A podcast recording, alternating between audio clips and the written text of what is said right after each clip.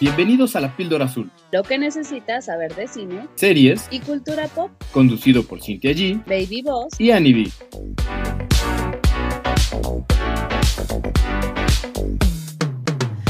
Bienvenidos a otro episodio de La Píldora Azul. Yo soy Cintia T y están conmigo Ari B, Baby Boss. ¿Cómo van? ¿Cómo van, muchachos? ¿Cómo va su semana? Muchachos. Eso sí es como de señora. Exacto. Pero jóvenes sí estamos, más que nada joviales, ¿verdad? Sobre todo. De más señora todavía. Cállate, ¿cómo te atreves? Pues mira, todo muy bien, ya descansaditos, ya este, felices de retomar actividades, de este lado todo perfecto, ya listos para el chisme. Sí, también de este lado, descansado, súper bien, con la mejor actitud, bien, bien. Y la neta, este, sí, sí, tengo muchas ganas de empezar este debate sobre Mario Bros, la película, porque ya ven que le fue muy mal en la crítica en Rotten Tomatoes, Tomatoes, que la calificaron pésima, tiene por ahí una calificación del 54%, lo cual es bastante bajo, pero creo que en general todos los reviews que han sacado de la película han sido muy buenos. Entonces, ahora que la Annie ya la vio, ya podemos hablar ampliamente de esta y yo creo que sí podemos mencionar quizá que habrá spoilers. No me voy a, no me voy a editar, muchachos. Lo siento. Ya la debieron haber visto. Full spoilers entonces. Full spoilers, aviso, aviso, aviso, así como tut, tut, tut, que conste que está la Mm. advertencia. Quizás solo me faltaría. ¿tú- ¿Todos la vieron en español? Sí. Sí. Yo la nos busqué, en, la busqué en inglés, pero no estaba en ninguna sala especial y yo la quería ver en 3D, así que, pues no. Yo me quedo con muchas ganas de ver el doblaje en inglés por Jack Black, por supuesto, que tan famosa se ha puesto la canción, y el resto que entiendo, por lo que he leído, que también fue muy buen doblaje. Ahora bien, yo, yo creo, mm, hablo por los tres, me atrevo a decir que nos gustó, que la disfrutamos, que la recomendamos, creo yo. Sin embargo, también entiendo por qué la calificación de Rotten Tomatoes, y no sé si aquí ustedes también me siguen. La película, en términos de historia, mal. O sea, mal, básica, predecible, no aporta nada nuevo ni nada relevante, no, no te hace que te involucres, que te emociones. O sea, lo que te provoca la emoción son las, las referencias para quienes conocen a Mario, los juegos. Pero si quitamos todas las referencias, ¿qué nos queda? Yo creo que de ahí viene esa mala calificación. No sé si ustedes les cedo la palabra, están de acuerdo en este punto. Sí, justo. Y de ahí viene la buena calificación de la audiencia, porque la audiencia otorgó 96% y creo totalmente que es nada más por el revival, por la nostalgia, las referencias, porque de pronto los que hemos jugado eh, Mario, pues de, de repente fue como, ay, los plátanos y Donkey y, y la tortuguita azul y bla, bla, bla, ¿no? Entonces, claramente nos llegaron, supieron a dónde llegarnos pero pues si somos honestos, la película no tiene tanta carnita de dónde sacarla, ¿no? Incluso hay por ahí quien se rumora que, que deja la puerta abierta para que haya una segunda película, pero pues yo espero que sí le metamos más, este, más ganitas al guion porque este está bastante flojo. Y ya vimos lo que teníamos que ver en cuestiones de animación, entonces la próxima sí nos tienen que dar una mejor historia, yo pienso. Sí, yo estoy de acuerdo con ustedes. Sin embargo, diría que es una película comercial muy completa, a pesar de el fallo en la historia o en el script. ¿Y a qué me refiero con esto? Es una película familiar, completamente. Es la fórmula súper probada que tiene Illumination, que la saca con cada una de sus películas. Basta ver las de los Minions eh, donde son tres personajes, van a una aventura, tienen que rescatar a alguien y al final sacan el día, ¿no? Y van haciendo un par de chistes bobos y sin sentido de, de parte de la historia para los niños y uno que otro chiste, eh, pues un poco más decente para los papás, ¿no? Para que todos se, se la pasen bien.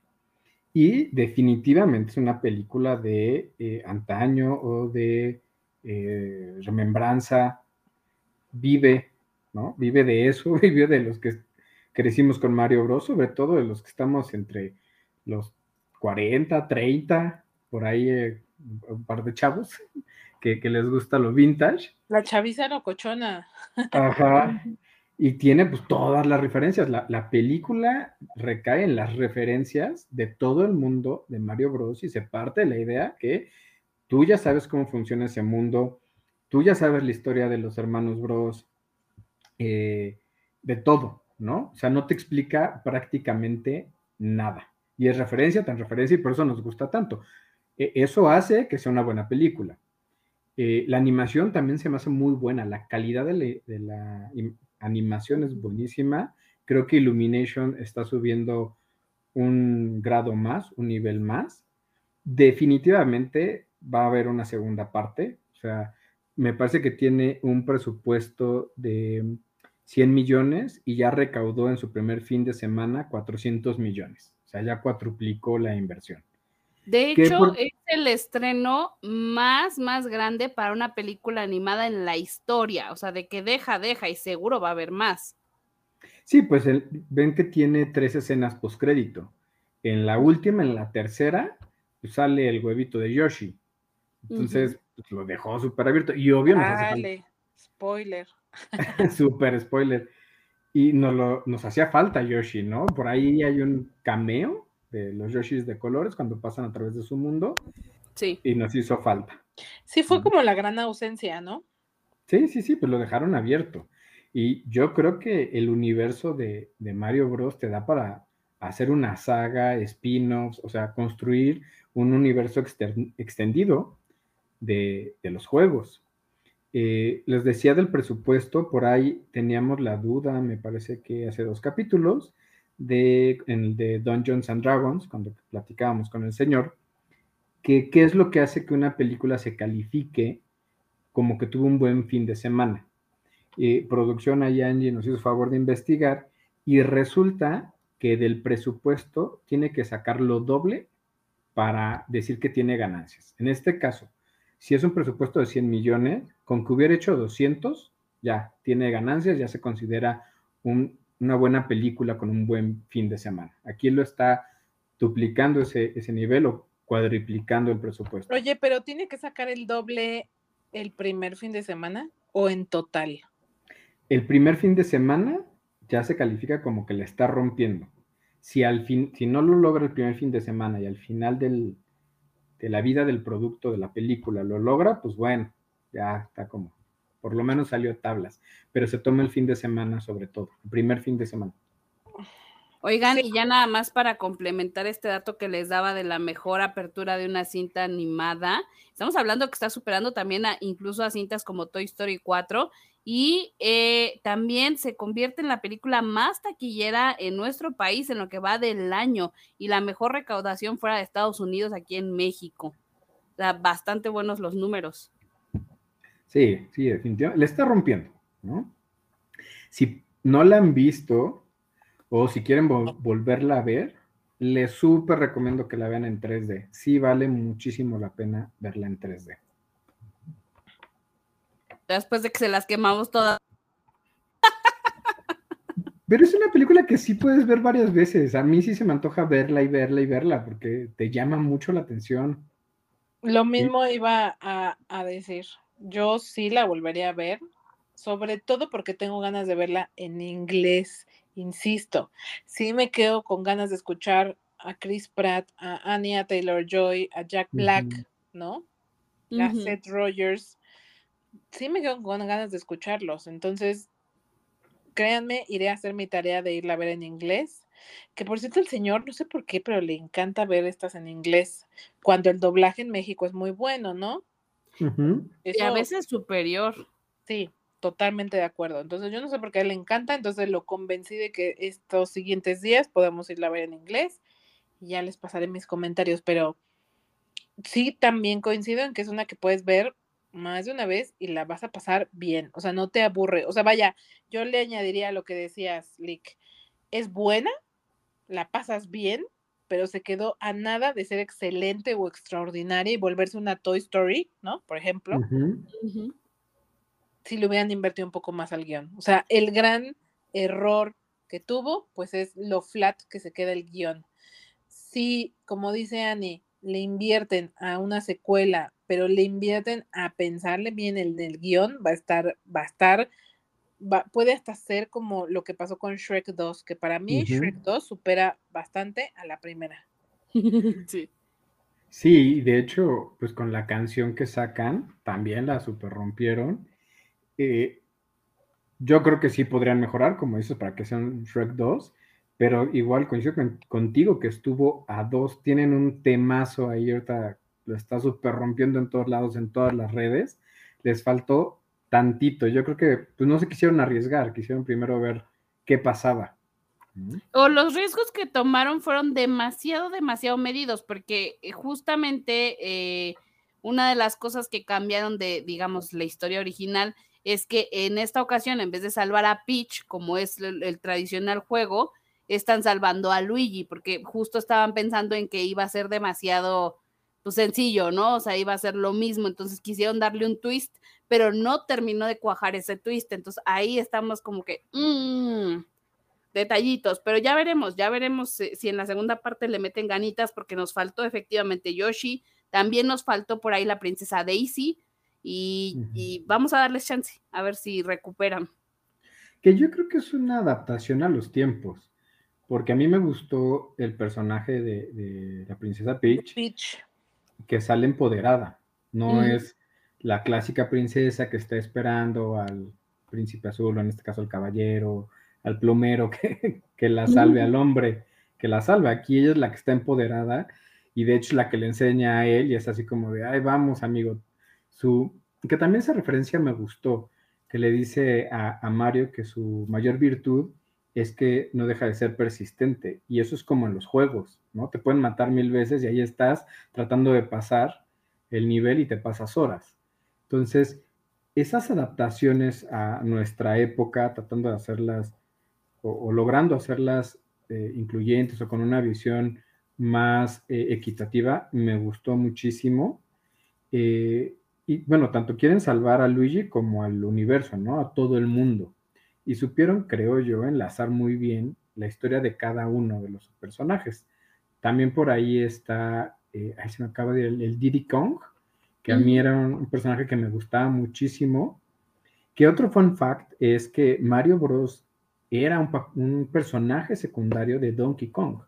El primer videojuego fue de Donkey Kong, que es el que sale jugando un señor en la pizzería, en las Ajá. primeras escenas. Era Donkey Kong que le aventaba los barriles y Mario tenía que subir por las escaleras. Después el personaje fue, gustó, hizo su, le hicieron su videojuego y pegó. Pero el original es King Kong. Entonces me gustó que lo metieran y les decía que faltaba Diddy Kong, que también tienen su universo aparte, todos los videojuegos de Donkey Kong. Sí, yo creo que un gran acierto, coincido contigo, es el cambio con la princesa Peach.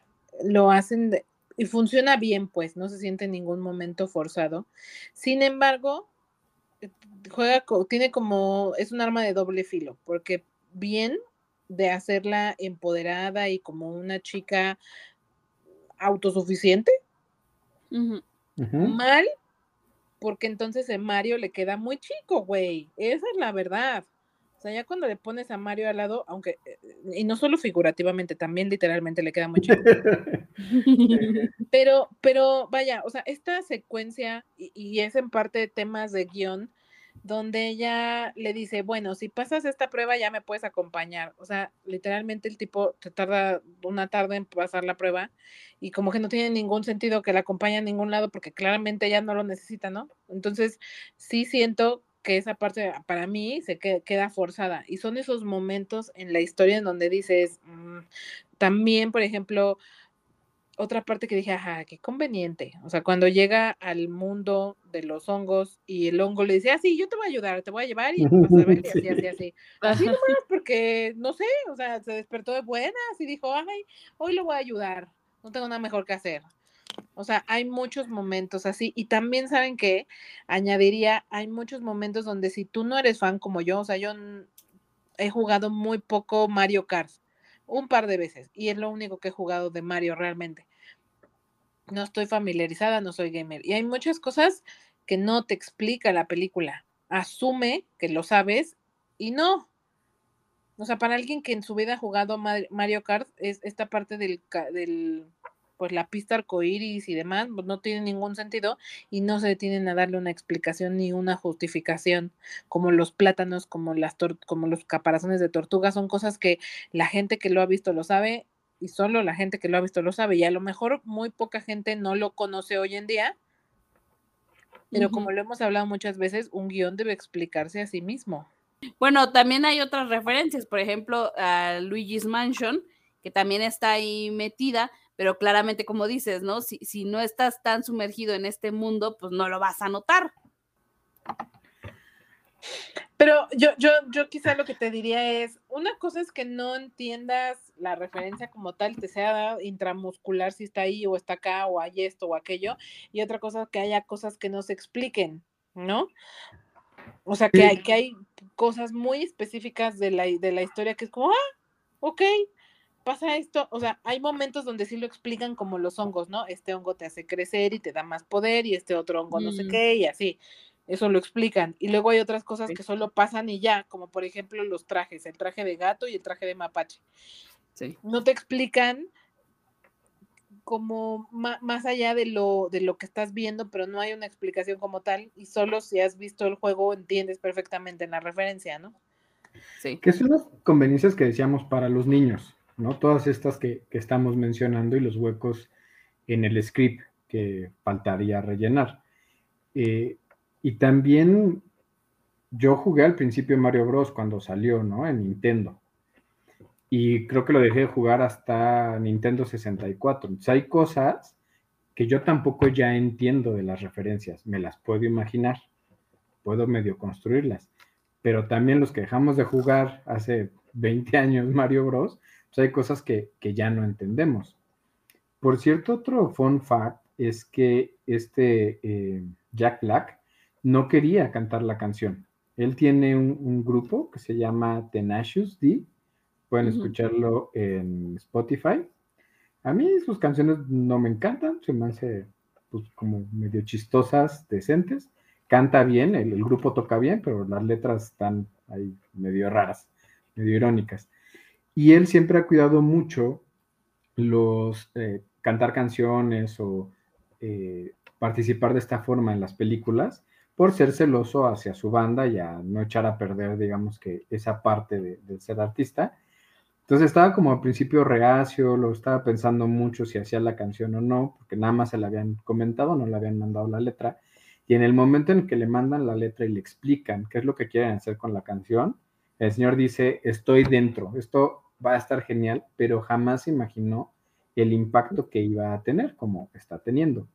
Por ahí se dice que puede participar en los Oscars como eh, película o canción original. Ojalá si llegue. O sea, yo estoy ahí con Ibarreche que dice, imagínense que a mitad de la entrega de los Oscars esté John Black, Joe Black. Jack, Jack Black. Me acuerdo tanto de Brad Pitt. Pidos, pidos, exacto. Tenemos que hacerle esa aclaración a los, a los escuchas. Ah, ya van a ventilarme de veras. Por supuesto que lo vamos a hacer, bebé. Por supuesto. Es que no es la primera vez que se confunde. Desde, ya tiene días, días diciéndole Joe Black. Ah, lo, lo, dije un par de veces y sí, se me cruzan los cables con Brad Pitt, lo tengo muy en la mente. Ay, como se parecen un chorro Jack Black y Brad Pitt. Pues no, pero en el nombre del personaje. Pero bueno, imaginen a Jack Black vestido de browser. Browser, sí. Eh, no, browser. Browser no, es como browser. el navegador, hijo. sí. De Bowser. No, hombre, hoy andamos con todo. Ocupa, puedes decirle Cupa para que no, no haya confusión. No, no, no, de Bowser. Ok, Bowser. Imaginen, imagínenselo vestido de Bowser, tocando el piano, cantando, gritando y teniendo a todo el Dolby Theater eh, cantando. piches, piches, piches, piches. No, estaría genial. O sea, eso estaría. Y, y gritando, porque grita, sí. como decía Lani, sí dan ganas de gritar, I love you. Muy buena canción, tiene, tiene razón. Es uno de sus grandes, grandes, grandes aciertos junto con las referencias, ¿no? O sea, excelente adición a la película, porque además, como dice, le ha dado la vuelta. O sea, si no sabías, si vives abajo de una roca y no sabías que existía Mario, ahí con la canción seguro ya te llegó el chisme. Bueno, ha habido gente que no ha visto la película, que no tiene oportunidad, y la canción ya la escuchó y ya la canta. O sea, esta canción ya pasó a la posteridad, ya marcó, ya, ya marcó un hito en el cine y en, la- en este tipo de películas, ¿no? Ay, es que además em, es muy, un momento muy bueno dentro de la película, o sea, realmente es uno de los mejores momentos que tiene desde mi punto de vista. Y ya que estamos hablando de la música, yo destacaría qué buen soundtrack tiene, o sea, esto que lograron hacer de los de los tonos, el jingle, o no sé cómo llamarle, de, de Mario Bros. del videojuego, Y que lo trasladaron al soundtrack de la película, me gustó, me gustó muchísimo el cómo lo hicieron y también el como las canciones que usaron, eh, esta de Hero, que por cierto, o sea, como que ya Ajá. también ya la chotearon un poco, ¿no? Porque sale en Shrek 2 y salió en la de Calabozos y Dragones y también salió en esta, pero bueno, no me quejo porque la, la versión que decidieron poner es buena, o sea, el soundtrack también le ayuda un chorro. Sí. Sí. El, el compositor ya es un experimentado, ahorita no tengo el, el nombre en, en la cabeza, hoy andamos mal con los nombres, Brian Tyler. muchas Ajá. gracias, pero se nota que le metió coco, le metió corazón, que sí se metió a adaptarlas y le quedó poca madre, todas, porque además conforme van pasando los diferentes reinos, se van escuchando las adaptaciones. A mí también me sí, perdón. Ay, Acaba, ma- amigo. ¿Ves? Se me va la onda y me interrumpe. de cuando llega el mago a decirle que fueron ah, con los Kong, que está tocando el piano, ah, pues cuando la primera vez que canta la canción, de hecho, eh, y le dice, a ver, siéntate a tocar conmigo, y empiezan turururururum, Esa, esa canción es súper icónica y la adaptaron muy, muy bien a ese momento de la película. Ahora sí, ¿le qué iba a decir? Sí, justo eso, o sea, que, que no nada más la, la selección de canciones este, como ochenteras, donde igual estuvo por ahí Take On Me, de Aja, ACDC, Electric, este, Light Orchestra con Mr. Blue Sky, que es de mis canciones favoritas, pero también todos estos soniditos del videojuego que a mí sí me dio como, como el, ya les he dicho, ¿no? Este momento de Ratatouille, en el que me regreso a mi infancia y es como de, ¡ah! ¡El sonidito! O sea, a mí sí me puso muy, muy emocionada eh, el escuchar todos los, ton- los tonos del videojuego. Sí, sí, cañón. Sí, hay pues mucha remembranza, ¿no? Seguimos diciendo esta película que tiene estos flashbacks y dices, ¡ay, yo jugaba así!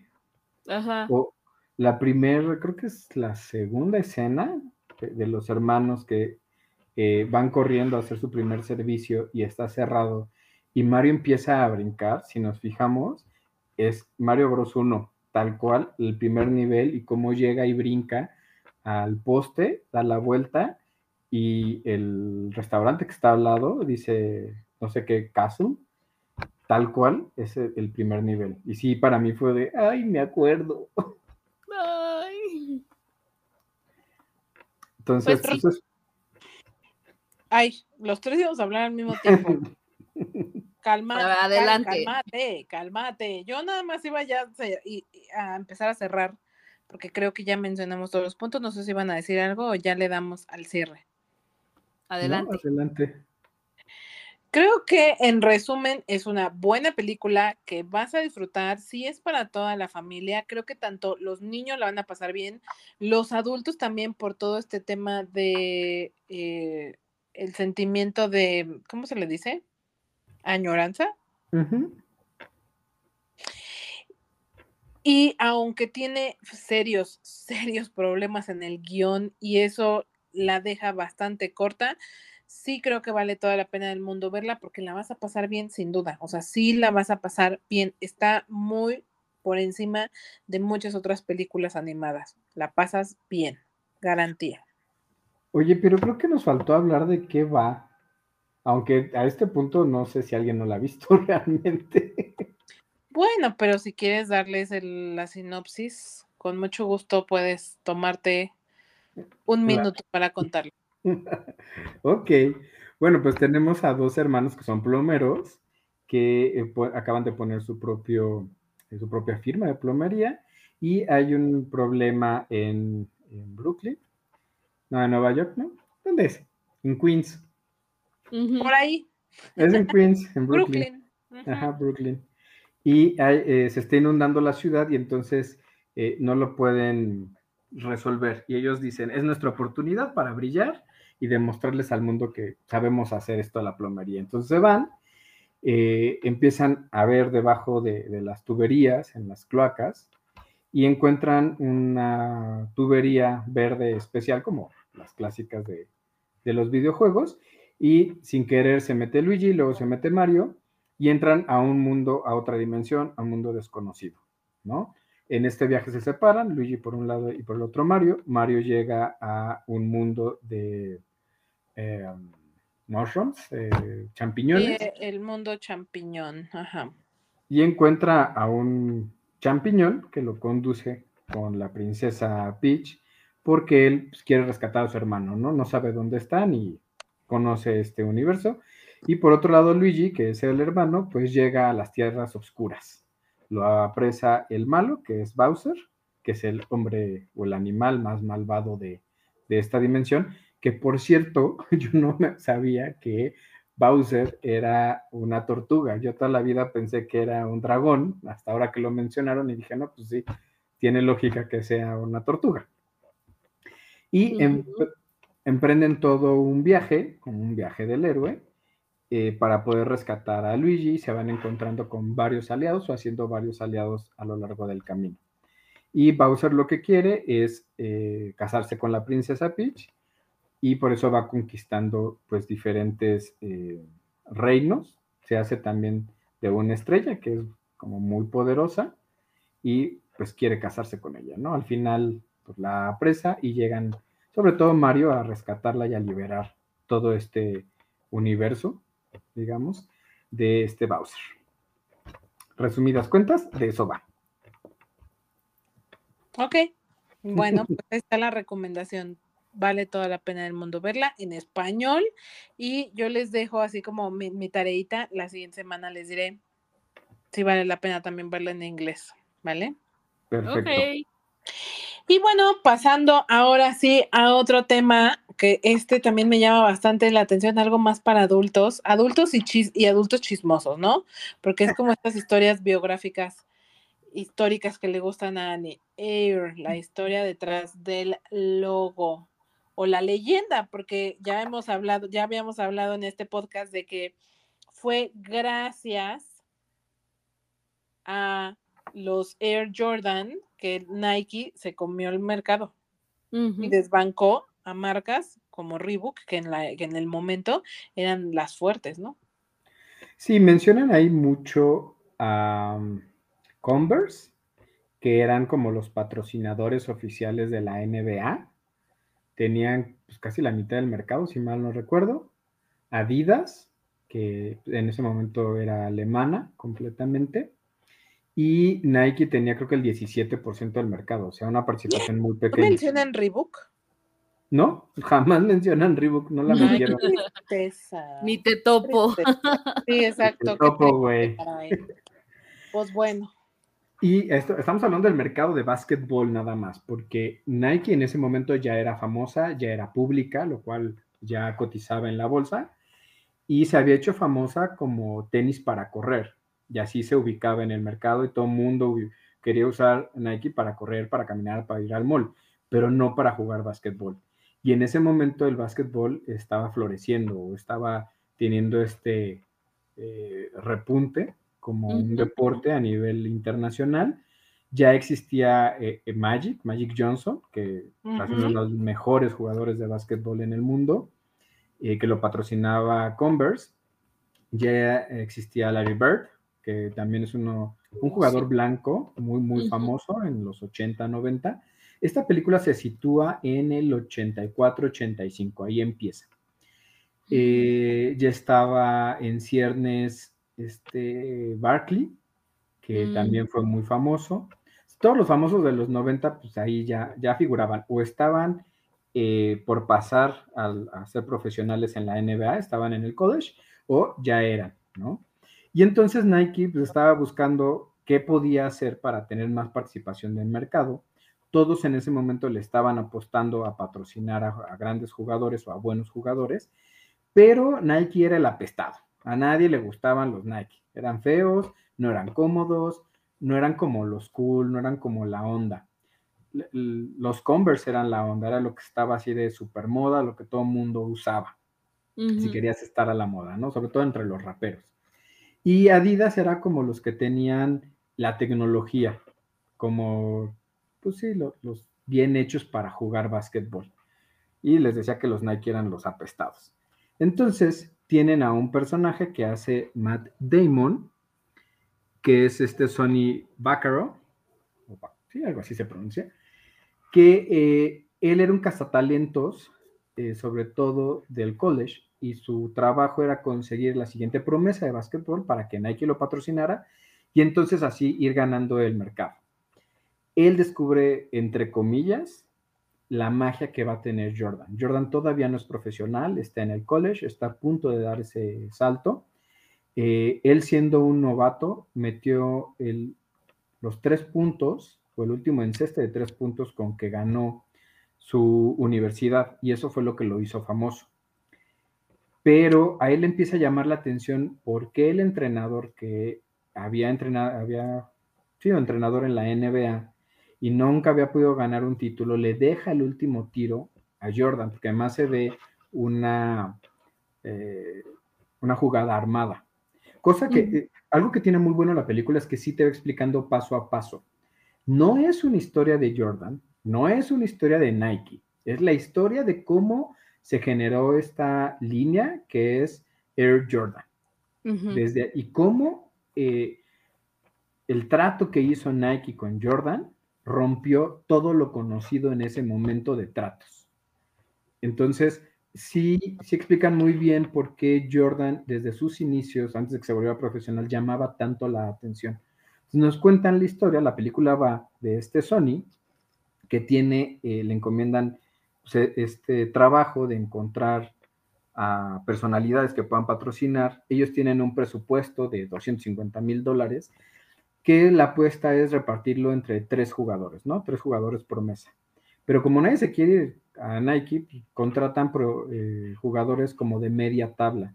Por ahí hablan de Moses, un jugador también muy bueno de la NBA, que fue lo único bueno que pudieron, eh, digamos que contratar o, o patrocinar él descubre eh, que Jordan va a tener magia y él les propone echar todo ese dinero a un solo jugador, que era Jordan, y pues este eh, Phil Knight, que era el dueño de Nike, no quería, nadie quería, nadie lo apoyaba, y él decía que sí, que ahí tenía que ser. Eh, para esto Jordan ya tenía un manager así bien perrucho, buenérrimo, que ya le había conseguido como el mejor deal con Converse, ¿no? Aún así Adidas quería entrarle a la puja y pues Nike nada más no, ni siquiera querían hablar con ellos, ni, ni No. Jordan, ni los papás, así Jordan oía a Nike y era como de guácala, qué asco, así, literal. Pero este se empecina y entonces pues era muy bueno en las relaciones, o sea, tenía como que esa magia de, de hacer buenas relaciones, va a visitar a los papás, ahí no les cuento mucho para, que la vean, pero se ve un poco cómo se gana la mamá, sobre todo.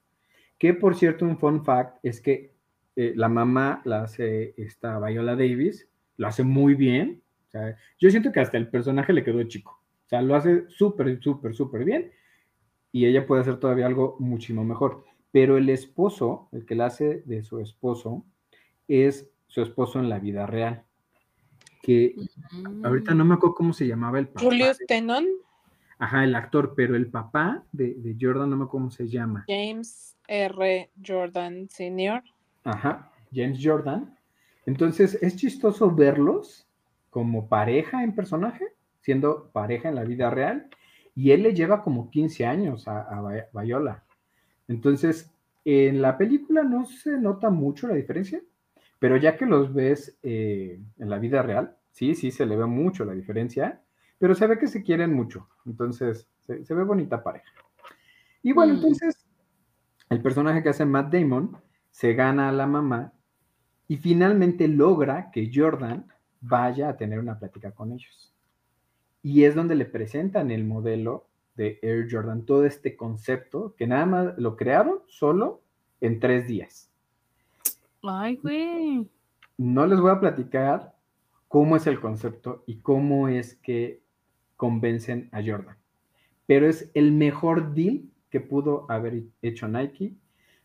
Sentó un, un precedente porque en aquella época solo le pagaban al jugador para usar su imagen, digamos que una mensualidad y ya. No tenía beneficios de las ventas a nivel global. Como regalías, ¿no? Ajá. Y es algo que la mamá pugna, porque sí está en el contrato, y lo que pide Michael Jordan es un Mercedes-Benz SL, un deportivo en ese momento, rojo. Ese era su único requerimiento. No. Sí. Y le ofrecen 250 mil, no, 250 millones por la licencia, que tanto Converse como Adidas lo, lo, lo iban a ofrecer. El coche también se lo iban a ofrecer, pero lo que les piden de más, la, mamá, más la otra razón que no les voy a decir, del concepto de los Air Jordan, es un porcentaje. Se lo dan finalmente rompiendo eh, pues todo lo que había en el mercado, revolucionó a partir de ahí el mercado. Y la firma o el brand de Air Jordan le representa a Nike 4 mil millones de dólares anuales en ventas. O sea, mm chingo de dinero.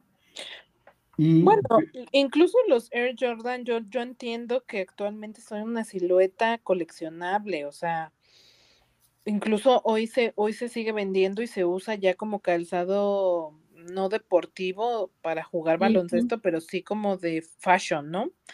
Como lifestyle. Y, y, y hay muchos modelos, son súper coleccionables incluso la figura esta de que es Michael Jordan, ¿no? La figura que tiene Air Jordan, que es como Michael Jordan volando. Pues güey, o sea, yo en mi vida he visto algo similar.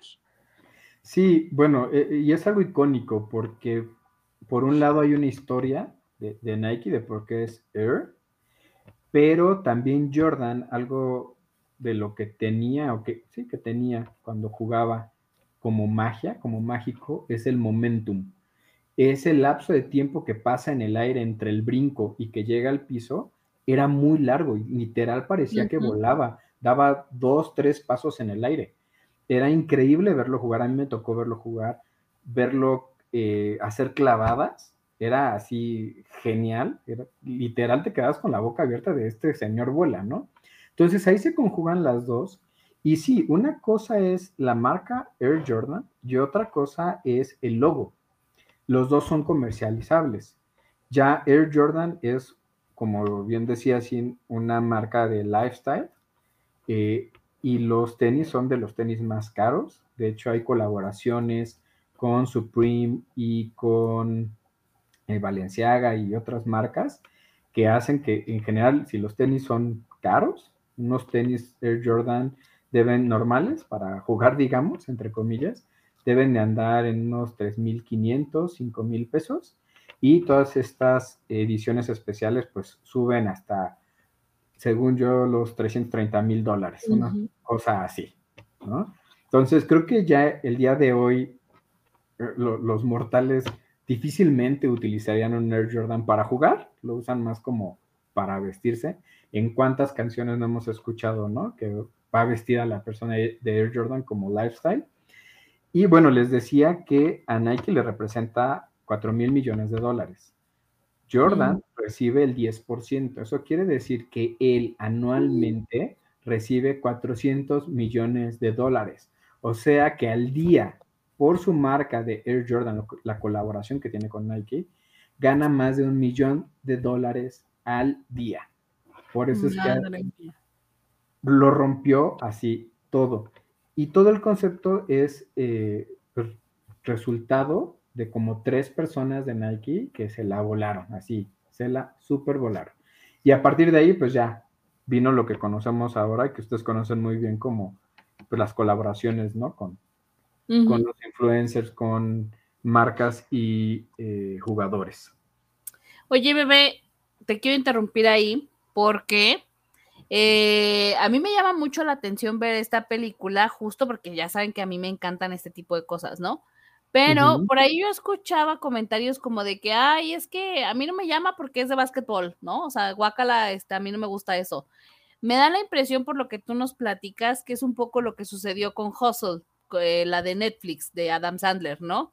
que a lo mejor no necesariamente tienes que ser muy fan del deporte o en específico del básquet, como para que te involucres, la puedas ver, la disfrutes. Está, ¿Estamos hablando de algo parecido? O sea, igual la puedes ver, te involucras y la disfrutas. Definitivamente. O sea, si sabes hechos históricos del básquetbol, la vas a disfrutar más, muchísimo más. Eh, si no, es una película que disfrutas completamente porque es histórica, hay un poco de tragicomedia, no, no llega a ser drama. Matt Damon, a mí me encanta cómo actúa, eh, sus actuaciones, lo hace muy, muy bien. Ben Affleck, eh, a mí no me gusta cómo actúa, pero la dupla, siempre que, que están ellos dos, hacen muy buenos productos. Los dos son los dos son productores, eh, entiendo que el escritor es solo Ben Affleck, pero sí logran como producto una película muy buena, cuentan muy bien el chisme, casi no hablan del básquetbol. De hecho, yo creo que la de Hustle, que, que decíamos de Adam Sandler, habla más de básquetbol. Aquí no hablan nada, así. Solo hacen dos, tres menciones de la NBA. Eh, como fun fact, les comentaba fuera del aire que no sale Michael Jordan porque no querían que la atención se fuera hacia él, sino a la historia. Si hay un momento en el que eh, sacan como qué fue lo que pasó con él después de ser un ícono de, la NBA, llegó un momento en que él vendía a la NBA, él representaba a la NBA, o sea, de ese nivel, ¿no? Y después, para los que no saben, él se retira, si, si mal no recuerdo, se retira como tres años, luego tiene un regreso, como de dos, tres temporadas más, que si bien seguía siendo bueno, pues ya no era lo que había sido en su momento, ¿no? O sea, ya no es lo mismo eh, los tres mosqueteros 20 años después. Después se vuelve a retirar, se dedica un rato al golf profesional, al golf, que le fue más o menos, y después, pues el señor ya podía hacer lo que quisiera. Y él había dicho, había mencionado que si él no hubiera sido un profesional del básquetbol, se hubiera ido a jugar béisbol. Entonces, por ahí eh, creo que los Aces de Atlanta, si mal no recuerdo, lo contratan. Malísimo jugando béisbol, malísimo. Pero le, le cumplieron su capricho y obvio, el, el, equipo que lo contrató ganó millones, ¿no? Solo por el hecho de ser Michael Jordan. De hecho, está clasificado a nivel mundial como el mejor eh, jugador de una competencia, como el, mejor, eh, ahí se me está viendo el nombre, deportista de todos los tiempos, de todos los deportes, por lo fregón que era. Y por ahí, si alguien no lo ha visto jugar, se puede meter a YouTube, hay muchos videos de, de, sus juegos, y hay un enfrentamiento cuando tiene el regreso con la nueva generación en un entrenamiento que los nuevos, las promesas decían como, no, nah, pues ya está viejo, él ya que nos va a venir a enseñar, ya es un señor de 36 años, ¿no? Ya está viejito. Y en eso llega él a un entrenamiento de los Bulls, de los Chicago Bulls, y lo oye, y le dice, ok, vamos a echarnos un 21, unos dribles aquí. No, hombre, lo hace al squinkle de 20 años, pomada. Así hace que se caiga, que se tropieza, casi que le rebota la, pelota en la cabeza. Entonces, si les interesa, véanlos en YouTube, está, está genial. Pero casi no, no se habla del básquetbol, ¿eh? Ok, muy bien. Fíjate que uno de los fun facts que estoy viendo aquí que nos dejó la producción es que, eh, como ya lo mencionaste, Michael Jordan no está involucrado en la película ni aparece como tal, pero que sí se reunió antes con Ben Affleck y pues casi casi que le dio la bendición al proyecto y que justo la idea de castear a Viola Davis fue de él, que él fue el que dijo, ahí metan a esta muchacha y que también solicitó que Howard White, el presidente de Jordan Brand Nike, de Nike, eh, que su amigo personal estuviera incluido en la película y ahí Affleck decidió elegir a, a Tucker, a Chris Tucker, ¿no? Y ya quería trabajar con él y que fue justo pues idea de Michael, por lo que se decide integrarlo. De hecho, hay varios como datos curiosos históricos del momento, que si lo ven, eh, los van a disfrutar, son datos chistosos de, la época. Eh, también si vemos las calificaciones en Rotten Tomatoes, la crítica le da 92%, o sea, contraposición a lo que hablábamos de Mario, y la audiencia le da el 98%. Yo estoy en ese 98, ¿eh? Yo le daría como un 95, pero más de 9, eso seguro. Entonces, se la súper recomiendo, se la van a pasar muy bien, la van a disfrutar, se van a reír, no se les va a hacer pesado, el chismecito está, está bueno, y para los que crecimos en esa época, hijo, también vamos a tener mucho esta remembranza que decíamos, esta añoranza a, nuestros años mozos. Y de hecho es una película que no necesitan verla en el cine, bien se pueden esperar. Al parecer va a salir en Amazon, es una producción de, Amazon. Y según yo, si, mi memoria no, no, me falla, esta película no iba a salir para cine, iba a salir directamente para streaming. Pero como el producto fue tan bueno, decidieron sacarla al cine y muy, muy buena película. Pues ya lo dijiste, estos dos muchachos cuando se unen hacen cosas buenas, eso es completamente cierto, es como garantía, ¿no? De que el producto va a ser de buena calidad. Y pues bueno, ya con estas dos recomendaciones, vámonos a las Pilde News, Pilde News, porque yo, yo la verdad, si me dan, me dejan comenzar. Adelante. Tenemos hartas noticias de Star Wars. ¡Yay! ¡Sí! como, como browser. Te pasas. Eh, por un lado, se están anunciando bastantes producciones. O sea, hubo como un evento donde hicieron varios anuncios. Entonces, por ahí, por ejemplo, tenemos em, una película que va a contar el origen de los Jedi que está ubicada muchísimo tiempo atrás, antes del episodio 1, antes de la saga de Skywalker. Luego por ahí también tenemos una que estará enfocada en el conflicto entre la nueva república y los remanentes del imperio, que será como la película que una las series de The Mandalorian, el libro de Boba Fett y Ahsoka.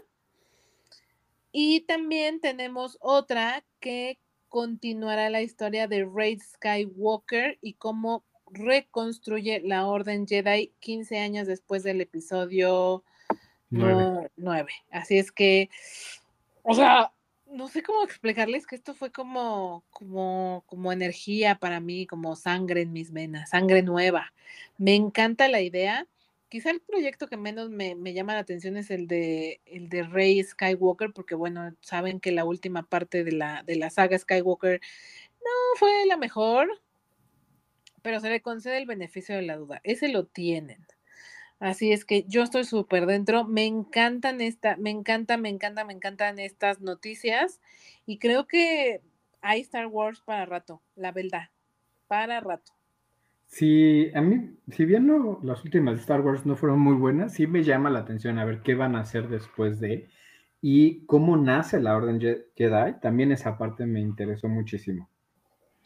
Bueno, pues en otras noticias les voy a contar que el próximo 20 de abril se cumplen 30 años desde el fallecimiento de Mario Moreno Cantinflas y entonces Cinepolis va a tener un ciclo especial con algunas de sus películas más representativas donde vamos a poder encontrar, por ejemplo, Abajo el telón, Conserje en condominio, El ministro y yo, Por mis pistolas, Un Quijote sin mancha y El super sabio Todas estas películas van a estarse proyectando desde el 20 y hasta el 26 de abril, o sea, toda esa semana va a estar habiendo em, películas, las van a poder encontrar en sus diferentes salas. No todas están todos los días. Si quieren ver alguna en específico, yo les recomiendo mucho que entren a la aplicación de Cinépolis y puedan consultar el horario de la película que ustedes quieren ver. Pero ahí está la opción por si la quieren tomar en cuenta. Llévense a sus papás. Váyanse a ver a Cantinflas. O sea, pero quiero saber quién escogió estos títulos, porque eh, las películas más representativas. mm, I don't know. Sí, exacto. Me deja, deja mucho que desear. Sí, fíjate que yo me hubiera gustado muchísimo ver la de Ahí está el detalle. Esa es de mis películas favoritas de toda la vida y, y, ah, en específico de Cantinflas, ¿no? Esa me parece buenísima y no sé cómo, por qué no la, no la eligieron.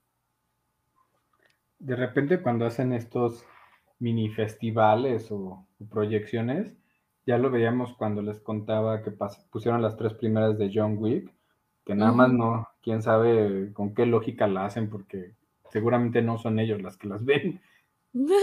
Sí.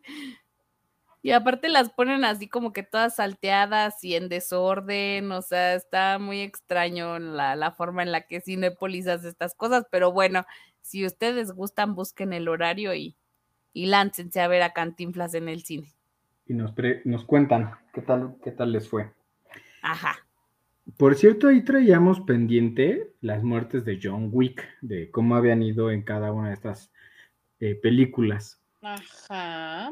Pues ya producción nos hizo favor ahí Angie de investigar el dato y nos lo trajo. Entonces, a ver, en la primera mueren 77 personajes, en la segunda 124, en la tercera 94 y ahora en esta última entrega 144. Así que acumulados llevamos 439 asesinatos a lo largo de la saga. Ahí está nuestro Counter Dead. O sea, como lo especulábamos, en la última fue donde murieron un chorronal. Sí. Y en la 3, que es la que más me- a mí me gusta, está como intermedia. Qué chistoso. Pero Muy sí. bien. Yo no sé por qué Annie no está hablando sobre Harry Potter. No lo entiendo. Pues es que apenas vamos a llegar a esa parte, amigues. Bueno, pues ahí les va el chisme. Resulta ser que anuncia Max, que ya se va a llamar Max, la plataforma de HBO, y anuncian que van a sacar un reboot de Harry Potter. Bueno, pues sí. Van a hacerlo ahora en versión serie. Vamos a tener un libro por cada temporada. Este proyecto, según leí, eh, va a estar proyecto, o sea, que va a estar planeado para desarrollarse en los próximos 10 años. Ay, hijo. Ajá, bastante ambicioso, lo siento yo. Hay gente a la que le ha parecido nefasta la idea y cómo se les ocurre, y van a cambiar a los actores originales y sepa Dios qué. Honestamente, yo que soy muy Potterhead, yo estoy, yo estoy muy dentro porque siento que hay muchos detalles de los libros que se pierden, entonces creo que esta es una nueva oportunidad a hacer mucho más fieles las adaptaciones del libro a pantalla creo que eso es una buena área de oportunidad, aunque también creo que había más áreas de oportunidad. Por ejemplo, muchos se ha especulado que lo que nos gustaría ver es a los fundadores de las casas de, de Howards, por ejemplo. Hay otros temas que podríamos retomar. Hay también quien estaba pidiendo que mejor se hiciera el reboot, pero de la saga de Animales Fantásticos, que por X o Y se ha atorado y no ha tenido el éxito esperado. Pero, anyways, el mundo de Harry Potter sigue vivo. eh, lo van a hacer, les guste o no. Así que yo creo que más conviene estar de- del lado positivo y esperemos que lo que nos entreguen sea mucho mejor que lo, nos dieron en alguna ocasión. Pues es que también de la primera ya pasó 20 años, ¿no? Una cosa así. Exacto. e- Es lo que también les decía la vez pasada, ¿no? Que no tenía tanto tiempo que había terminado Harry Potter. Y bajita la mano, sí tiene mucho tiempo que empezó. Porque la primerita fue hace 21 años. Entonces, Sí. sí, creo que ya es momento en el que pudiéramos tener algo nuevo y vamos a ver qué tal lo hacen. Yo sí espero que siendo más fieles al libro, esto pueda tener muchísimo más éxito o al menos equiparar el éxito que tuvieron las películas, pero lo vamos a ver. Necesitan llegar a nuevas Y generaciones. todo dependerá también del cast, ¿no? Si el cast lo eligen bien, creo que puede tener potencial. Mil por ciento sí. Que por cierto, eh, Lick ahí mencionó ya que HBO Max ya no se va a llamar así, ahora se va a llamar Max, ¿no? Simplemente. Correcto. Sí, porque fue este de esta fusión, ¿no? Que tiene HBO. HBO con Discovery y Warner. Ujú. Y van a estar ahí mezclando eh, de los tres eh, su contenido. Correctísimo. Pues así Oye, las cosas. Y se me estaba pasando, se me estaba pasando a mencionar, ahorita que hablabas de, o que estábamos hablando de que se ponen películas viejas en el cine, tam- y que estamos hablando de Star Wars, se va a poner el Retorno del Rey el 28 de abril para celebrar los 40, el 40 aniversario de la película. Entonces, obviamente quiero ir. Obviamente quiero ir. ¿En serio? ¿Cuándo dices? El 28 de abril va a estar en cines El Retorno del Jedi, que por cierto es una de las mejores películas que tiene la saga, así es que si ustedes son fanáticos, no se la pierdan. No sé si solo va a estar Cinemex, Cinépolis y va a estar en ambas, eso sí no se los debo, pero sí que va a estar exhibiéndose, así es que échenle un ojito, compren su boleto y ahí nos vemos. Ahí nos vemos. Oye, pero qué buena oportunidad, ¿no? Porque muchos este, fans de la saga pues son más jóvenes y claramente no les tocó verla en el cine. O sea, qué chingón para los que son fans que tengan la oportunidad de vivirla en pantalla grande. Me imagino que eso va a estar increíble, ¿no? Ay, Sí. tienes toda la razón. Pues nosotros somos un claro ejemplo de ello. Exacto, lo mismo me pasó con Drácula de Bram Stoker, em, de, Fo- de Coppola. Yo, por ejemplo, amo esa película y yo no vi esa película en cine. Entonces, ahora que Cinemex la puso por supuesta que yo estaba ahí, por supuesta. Obviamente. ¿Y te gustó verla en cine? Sí, dijo. Sí, Yes, of course. ok. Ah, yo sí, sí dijo, sí dijo. Sí, sí, recuerdo que sí. Lo que también recuerdo es que me dormí, Tan buena Porque- estaba. porque la película empezó a las ocho, ocho y media, y ya les dije que yo, ya, o sea, comprobé, porque amo esa película, es mi película favorita de la vida. Y si me quedé dormida en mi película favorita, imagínense. Así es que no me lleven al cine después de las 8 de la noche, no puedo, no puedo. Porque señora, Sí, real. Ese sí es mi único lugar de señora máxima. Pero bueno, Qué vergüenza. Pues bueno, ya pues, no sé si ustedes tengan otra pildonio. Yo por aquí tengo que se confirmó que va a estar Arctic Monkeys en el Foro Sol el próximo 6 de octubre y un espectáculo que ya viene muy muy cerquita se anunció a través de la jefa de gobierno Claudia Sheinbaum que el próximo concierto masivo gratuito que se va a llevar a cabo en el Zócalo va a ser el de la Rosalía que se va a llevar a cabo el próximo 28 de abril a las 8 de la noche. chuju, pan y circo.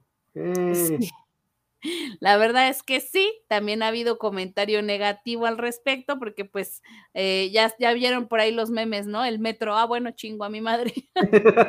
Pues sí. Por ejemplo, por ejemplo, Claro también ejemplo. medicinas, ¿no? Medicinas andamos medio mal, pero ¿qué tal entretenimiento? Entretenimiento sí tenemos. Sí, los niños con cáncer, que manchades.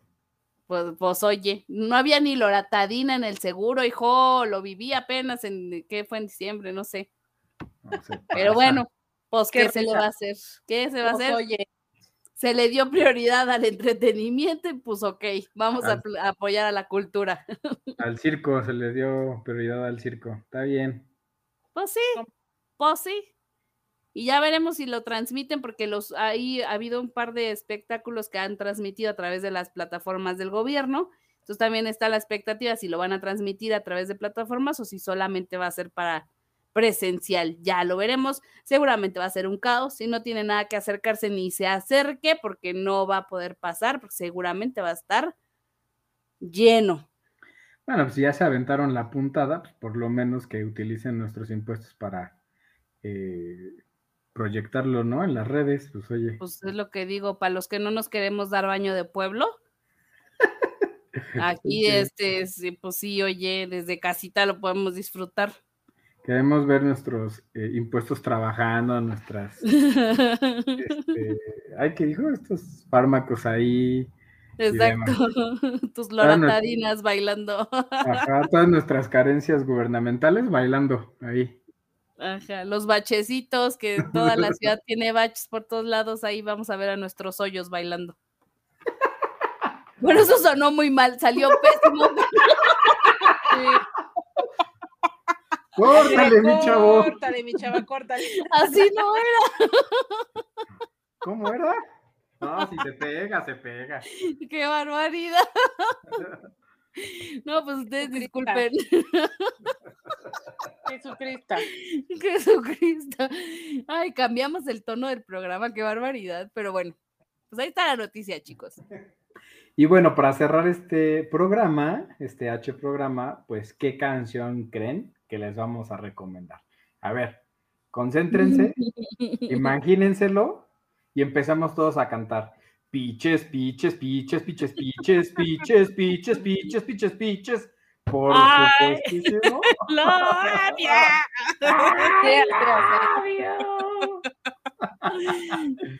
Por Pues supuestísimo. ese es de novio tóxico, neta. Sí, No, pues sí, cañón. Por supuestísimo, esta canción de Joe Black se la vamos a poner en nuestras recomendaciones en Spotify. Ya está ahí para que vayan a escucharla cada que pongan nuestras recomendaciones. Buenísimo. Pues con esa recomendación cerramos el programa de hoy. Muchísimas gracias, Ani y David, a todos los que se quedan hasta el final. No, no nos despedimos sin antes recordarles que nos regalen su follow. Spread the love, amigos. Spread the love en Facebook e Instagram. Nos encuentran como la píldora azul, con una entre píldora y azul. Comentarios, quejas. Bueno, quejas no. Comentarios, todas positivas. Opiniones. Eh, opiniones, eh, sugerencias, peticiones, todo ahí en las redes lo pueden dejar. Y nos escuchamos en el siguiente. Muchas gracias y adiós. Chao. Bye. Adiós, piches. Keep it real. piches.